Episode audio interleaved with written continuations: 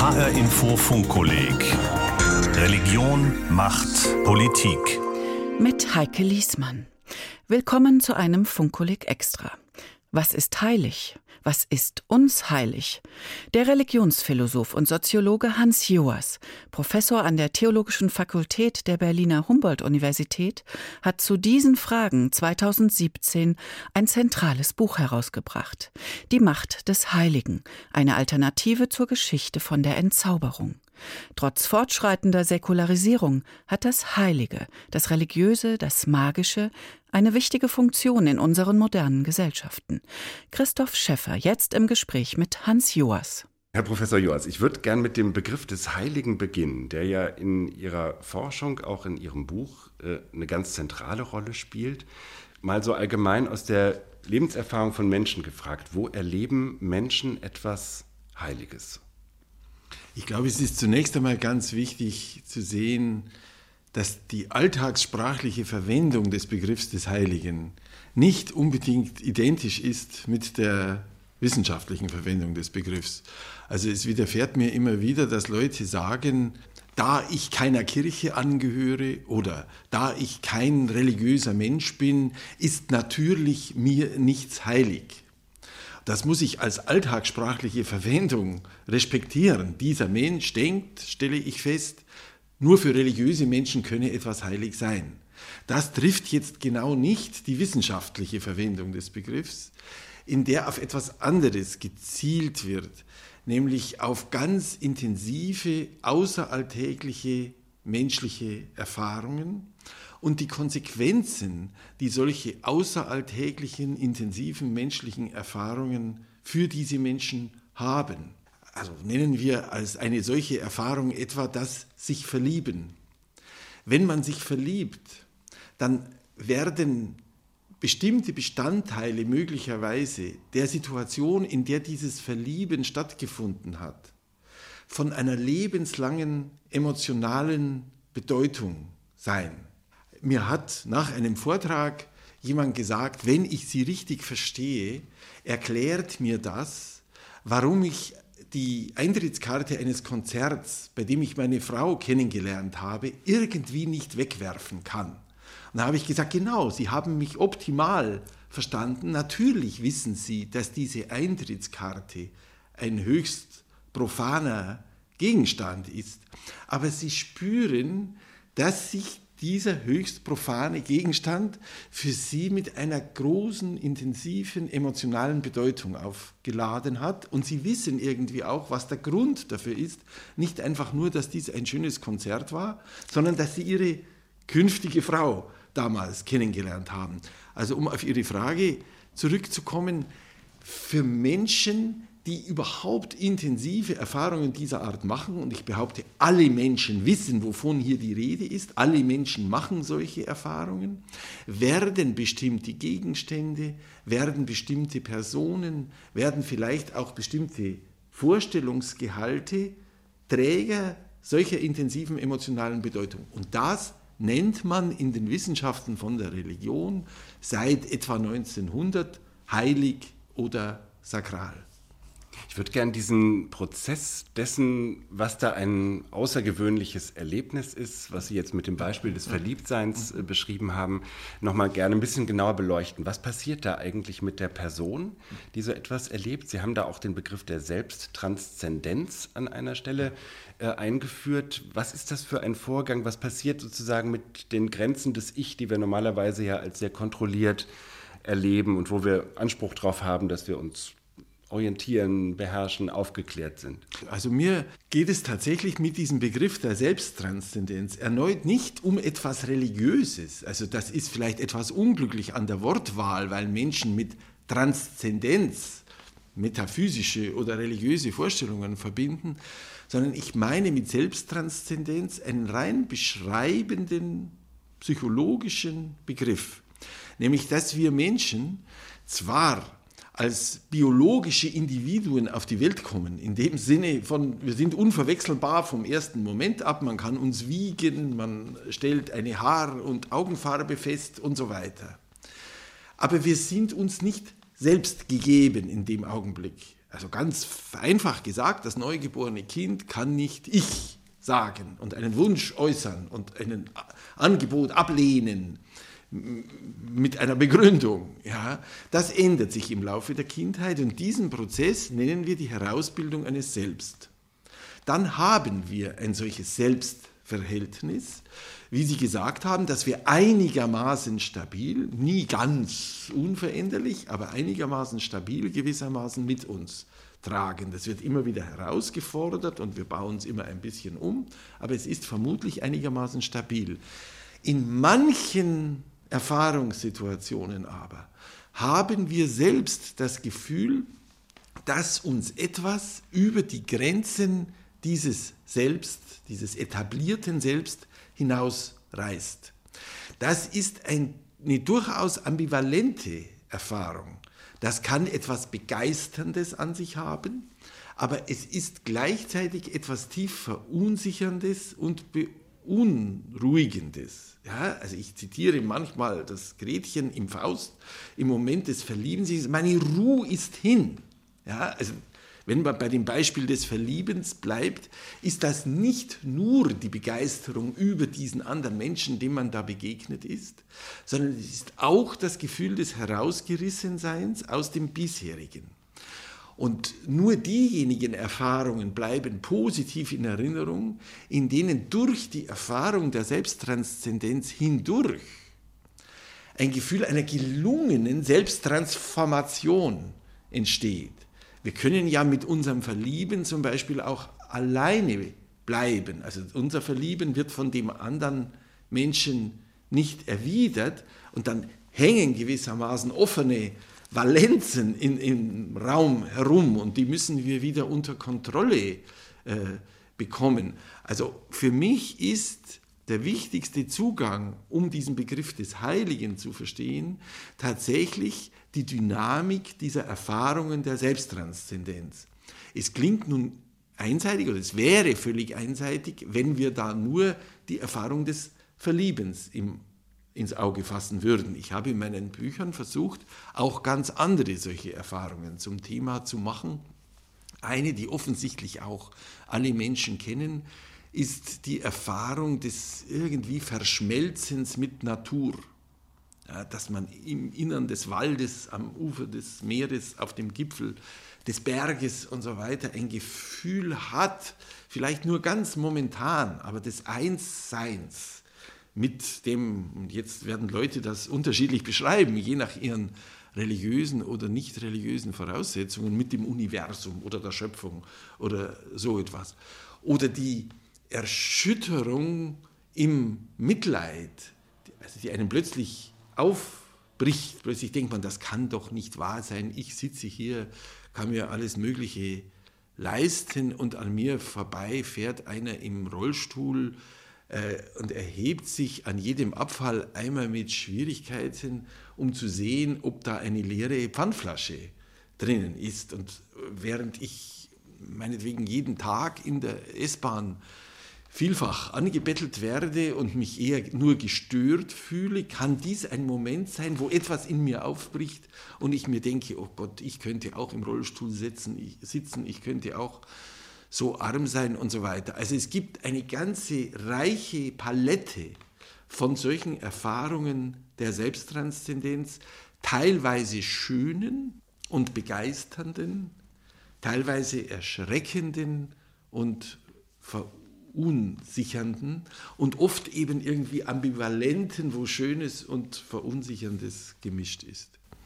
Jetzt haben Sie ein Buch geschrieben, Professor Hans-Joas, Die Macht des Heiligen, wo Sie versuchen, sich mit einer These, die vom Religionssoziologen Max Weber stammt, kritisch auseinanderzusetzen, die aber unser Alltagsbewusstsein sehr prägt. Ich fasse das mal so vereinfacht zusammen. Unsere Welt wird immer profaner, immer säkularer, das Heilige ist auf dem Rückzug, wir können alles erklären, wir sind aufgeklärt, wir haben eigentlich keine großen Fragen mehr an das Leben, an das Universum. Und das ist ja so ein bisschen auch das Selbstgefühl einer modernen, aufgeklärten Gesellschaft, die das auch als Fortschritt empfindet, dass es immer weniger Bereiche gibt, die irgendwie dunkel, rätselhaft oder unserer Kontrolle entzogen sind. Dieser Rückzug oder dieses Verschwinden des Heiligen, Das stellen Sie in Frage und sagen, diese Entzauberung, von der Max Weber gesprochen hat, die gibt es so nicht. Wie kommen Sie zu dem Befund? Also der erste für mich ganz wichtige Schritt ist, dass ich ganz genau in dem Buch frage, was hat der Max Weber eigentlich mit Entzauberung gemeint? Weil man spüren kann, dass dieser Begriff, der einen enormen Siegeszug angetreten hat, zunächst einmal in der öffentlichen Verwendung höchst vieldeutig ist. Er wird zum Beispiel oft mit Säkularisierung im Sinne von Schwächung von Religion gleichgesetzt, was ganz offensichtlich gar nicht die Bedeutung war, in der Max Weber den Begriff verwendet hat. Bei Max Weber ist der Begriff, zielt der Begriff der Entzauberung auf einen jahrtausendelangen Prozess, den er mit den alttestamentlichen Propheten beginnen lässt und den er als die Vorgeschichte der europäischen Säkularisierung des 18., 19., 20. Jahrhunderts betrachtet. Die ursprünglichste Bedeutungsschicht ist Entmagisierung oder Kampf, deshalb auch die alttestamentlichen Propheten, Kampf gegen das Magische in der Religion. Aber die Konsequenz des Kampfes gegen das Magische in der Religion kann ja eine gewissermaßen reinere Religion sein, eine weniger von Magie durchzogene Religion und muss nicht Säkularisierung sein. Und wenn das so ist, dann fällt es uns leichter auch zu erkennen, dass es zwar immer wieder Schübe der Entmagisierung zum Beispiel gegeben hat, aber auch immer wieder Schübe der Remagisierung. Ich würde für die Gegenwart oder für die Geschichte des 20. Jahrhunderts ganz stark betonen, dass auch säkulare Weltbilder Magisierungen hervorgebracht haben. Warum sind Lenin und Mao einbalsamiert und lange Schlangen von Menschen defilieren an dem einbalsamierten Leichnam vorbei. Ja, der Führerkult im Faschismus und im Nationalsozialismus war natürlich eine Sakralisierung von Führergestalten mit vielleicht magischen Erwartungen was also die Berührung des Führers einem alles verschaffen kann. Und deshalb ist es wichtig zu fragen, gibt es denn auch innerhalb eines aufklärerischen Weltbilds oder innerhalb eines liberalen politischen Weltbilds Sakralisierungen. Und ich behaupte selbstverständlich ja. Die Aufklärung ist geradezu gekennzeichnet von einer Sakralisierung der Vernunft beispielsweise. Ja, es ist ja auch heute so, dass manche Philosophen in meiner Erfahrung das Wort Vernunft gar nicht ohne ein bestimmtes Tremolo aussprechen können. Für sie ist Vernunft ein ganz intensiver Orientierungsbegriff und sie sind enttäuscht, wenn ich sage zum Beispiel, ich weiß gar nicht, was die Vernunft ist. Ich weiß, was es heißt, vernünftiger zu handeln und vernünftiger zu sprechen. Aber ich würde das gerne vernünftig als Adjektiv handhaben. Denn als Substantiv, als stünde hinter der Vernunft irgendein ganz bestimmtes Wesen. Ja? Die Gottheit. Ja, die selber äh, oder eine Ersatzgottheit dann eben ist, mhm. ein Kult des höchsten Wesens oder ein Kult der Vernunft. Und was für mich ganz zentral ist, da ich die Geschichte der Menschenrechte und des Respekts vor universaler Menschenwürde für eine der wichtigsten Entwicklungen seit dem 18. Jahrhundert halte, äh, dass in diesem Respekt vor der Menschenwürde eine Sakralisierung jetzt in meiner Sprache jeder menschlichen Person drin steckt. Ich würde gerne noch auf die mhm. heute bei uns Mächtigen zu sprechen ja. kommen, die ja jetzt nicht einem Führerkult unterliegen, mhm. sondern die in äh, demokratischen Wahlen an die mhm. Macht gekommen sind, die äh, durch Gewaltenteilung verschiedenster Kontrolle unterworfen sind.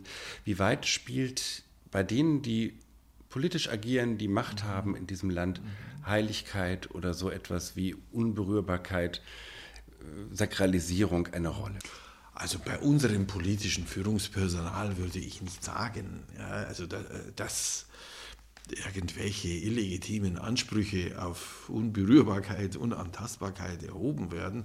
Wir haben es zurzeit mit einer Bundeskanzlerin zu tun, die einen betont nüchternen und unemotionalen Führungsstil pflegt. Das gilt schon nicht unbedingt in, in unserem Nachbarland Frankreich, würde ich sagen, wo in einer erstaunlichen Weise sich der extrem junge neue Präsident doch inszeniert, schon ja, in den Fußstapfen vielleicht von General de Gaulle oder so, als eine nicht so ganz nur profane äh, Erscheinung. Ja? Also das variiert sehr innerhalb der westlichen Demokratien, aber das schöpft ja das nicht aus, was ich mit Sakralität meine, sondern äh, Sie sagen, und mit Recht, durch demokratische Wahlen an die Macht gekommen. Und wir alle, mich eingeschlossen, machen doch die Legitimität, die wir dem Führungspersonal zusprechen, abhängig davon, ob diese Wahlen wirklich demokratisch waren. Ja? Wir halten nur demokratische Wahlen in dieser Hinsicht für eine Quelle von Legitimität. Ja? Damit aber sind wir höchst empfindlich, wenn wir zu dem Schluss kämen, diese Wahlen waren nicht demokratisch oder könnten nicht demokratisch sein, oder wir sind empfindlich, wenn in anderen Staaten möglicherweise nicht, also nur eine Fassade der Demokratie herrscht. Also ich weiß, wie ich mich empört habe bei der Wahl zwischen Gore und Bush über die ungeheuren Unzulänglichkeiten des Wahlsystems in den USA, speziell in den Südstaaten, wo es eine 150-jährige Tradition gibt, mit allen Mitteln, etwa arme Schwarze, an der Wahrnehmung ihres Wahlrechts faktisch zu hindern. Also früher durch Lese- und Schreibtests oder Wissenstests oder eben durch unzulängliche Maschinerie, die nun gerade äh, zur Vernachlässigung von Stimmen in armen Stadtvierteln geführt hat und so weiter. Ja? Also das heißt, es muss nicht die einzelne Führungsgestalt sakralisiert werden, aber es werden die Verfahren selber nachvollziehbar, das sage ich nicht kritisch, ja? die Verfahren selber als die einzigen in sich wahrhaft guten Verfahren behandelt. Und das ist ein solcher Respekt, wie ich ihn mit dem Begriff Sakralisierung umschreibe. Das ist ja auch so der Gang ins Wahllokal, für manche so ein bisschen wie ein Gang in die Kirche. Man zieht sich vielleicht ein bisschen feiner an. Es ist so ein staatsbürgerliches Ritual, was man da absolviert. Ah, weiß ich nicht. Also wenn ich da so an die Schulturnhallen und so weiter denke, also ist da wenig. Das stimmt, äh, ja. Ja, Ja, und ja. es wäre schön, wenn Leute das so empfinden Mhm. würden, wie sie gesagt haben. Aber ob es viele so empfinden, Gibt es, denn Macht. Ja. gibt es denn Macht ohne Sakralität? Also Macht ja, wenn man mit Max Weber unterscheidet zwischen Macht und Herrschaft. Das soll heißen, pur, es gibt pure Macht. Jemand kann einfach eine Waffe auf mich richten und verlangen, dass ich tue, was er will. Das ist die pure Macht. Die ist null Sakralität ausgestattet. Ich gebe nur nach, weil mir mein Leben lieb ist oder meine körperliche Unversehrtheit. Schon wenn diese Macht irgendwie stabilisiert werden soll und eben damit gerechtfertigt wird, dass es nicht die pure Macht ist, sondern dass es gut ist, dass jemand diese Macht hat, in dem Moment dreht, also das ist die Unterscheidung zwischen Macht und Herrschaft bei Weber, in dem Moment treten Fragen der Legitimation der Macht. Also Herrschaft ist legitimierte Macht auf. Und in dieser Legitimation muss verwiesen werden auf irgendetwas, was der, der der Macht gehorchen soll, aus inneren Motiven heraus respektiert. Also für die Stabilisierung von Macht braucht es Legitimität und in der Legitimität drin steckt immer auch Sakralität. Ja, also ich würde sagen, die Verbindung von Macht und Heiligkeit liegt einerseits in dieser Legitimierung von Macht, über die ich gerade gesprochen habe, und andererseits natürlich darin, dass für jeden Einzelnen das, was er oder sie in diesem Sinne für das unbedingt Gute oder das unbedingt Böse hält und was ihn oder sie tief motiviert, darin liegt selber eine Machtquelle. Jetzt sind wir zum Schluss nochmal bei der Religion genau. angekommen ja. und da würde ich ganz gerne auch meine letzte Frage noch mhm. anschließen. Ähm, wir erleben ja im Moment auch in einer gesellschaftlich ein bisschen aufgeheizten Situation, dass religiöse Symbole auch sehr stark im politischen Kontext verwendet werden. Mhm. Das Beispiel ist sicher der bayerische Ministerpräsident oder die bayerische Landesregierung, die jetzt vorschreiben, in staatlichen Behörden Kruzifixe aufzuhängen. Was geschieht da, wenn wir nochmal das Verhältnis von Herrschaft und mhm. Sakralität mhm. betrachten? Mhm. Was bedeutet das auch für die Selbstsakralisierung der eigenen Gruppe? Wie beobachten Sie diesen ja. Vorgang? Gut, das ist in diesem Falle, glaube ich, wirklich sehr komplex. Aus folgenden Gründen. Ich nenne zwei. Erstens, das Kreuz ist ja ein ganz besonderes religiöses Symbol. Es ist ja also unter den denkbaren religiösen Symbolen etwas ganz Besonderes, etwas eigentlich höchst Anstößiges, äh, weil es ja nicht ein Symbol der Macht ist, sondern ein Symbol der Machtlosigkeit. Das ist ja sozusagen das Unerhörte daran im Christentum dass Christus am Kreuz nicht gesagt hat, so weit habe ich euch jetzt gehen lassen. Jetzt zeige ich euch meine göttliche Macht. Ich steige von dem Kreuz, schlage euch alle nieder und ziehe im Triumph davon, sondern dass Christus tatsächlich am Kreuz starb und Todesangst erlitten hat, wie jeder Mensch. Das symbolisiert ja das Kreuz. Insofern hat die Semantik des Kreuzes einen ungeheuren Widerstand in sich eigentlich gegen den politischen Gebrauch. Das hat nur oft natürlich nicht geholfen. Wir wissen, dass es als Siegeszeichen in Kriegen, auf Kreuzzügen und so weiter äh, verwendet worden ist, wo man sagen kann, die tiefe religiöse Bedeutung ist eigentlich verloren gegangen. Das ist natürlich jetzt der Grund, warum sich etwa selbst Bischöfe und so weiter gegen die Verwendung des Kreuzes in einer solchen politisierten Weise wenden. Aber ich glaube, und das ist der zweite Gedanke, die Sache ist natürlich auch noch komplizierter, als sie in deren Äußerungen jetzt behandelt wird, weil das Kreuz eben schon auch die Symbolisierung für eine bestimmte Kulturtradition ist, die christliche. Davon kann man ja auch nicht einfach absehen. Und ich glaube, dass die Äußerung von dem bayerischen Ministerpräsidenten, der an einer Stelle gesagt hat, das Kreuz ist nicht ein religiöses, sondern ein kulturelles Symbol, natürlich völlig falsch ist. Natürlich ist es zunächst einmal ein religiöses Symbol. Ich glaube aber, dass er sagen wollte, das Kreuz ist nicht nur ein religiöses Symbol, sondern auch ein kulturelles Symbol. Und da kann man ihm ja jetzt schwer widersprechen. Also in einem empirischen Sinn ist das Kreuz auf jedem Kirchturm oder so etwas ja, auch ein kulturelles Symbol. Und die Frage lautet jetzt, hat ein Land wie Bayern oder Deutschland oder was immer äh, sozusagen das Recht, das Kreuz in diesem kulturell symbolisierenden Sinn zu verwenden.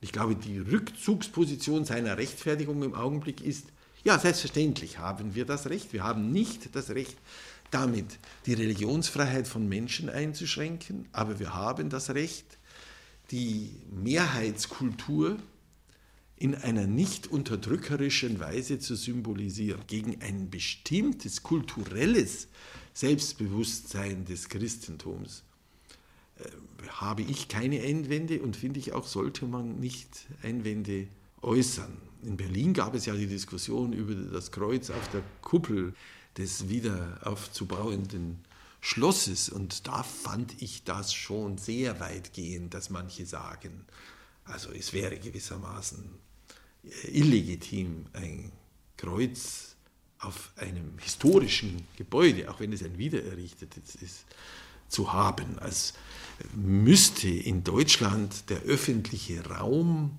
von den Symbolen, die die kulturellen Traditionen dieses Raumes repräsentieren, systematisch freigehalten werden. Ich bin eher für die Vielzahl solcher Symbolisierungen. Also ich wäre eher dafür, dass es eben Moscheen gibt, erkennbar im öffentlichen Raum und nicht irgendwo äh, in einer Garage im Hinterhof. Ja, äh, also der, nicht der nackte Public Square, wie man in Amerika sagt, ja, sondern der mit der Plural mit Symbolen gefüllte äh, Public Square. Hans Joas in einem Funkolik Extra. Christoph Schäffer konnte den Religionsphilosophen in Berlin treffen. Die Macht des Heiligen ist übrigens auch Thema in Folge 1 des H-Info Funkolix Religion, Macht, Politik. Alle bisherigen Folgen finden Sie auf hinforadio.de und auf der Webseite funkolik.de zum Nachhören. Außerdem gibt's dort Literaturhinweise und viele Zusatzmaterialien, zusammengestellt vom Leibniz-Institut Hessische Stiftung Friedens- und Konfliktforschung unter der Leitung von Professorin Nicole Deitelhoff, die unsere wissenschaftliche Beirätin bei diesem Funkolik ist. Mein Name ist Heike Liesmann.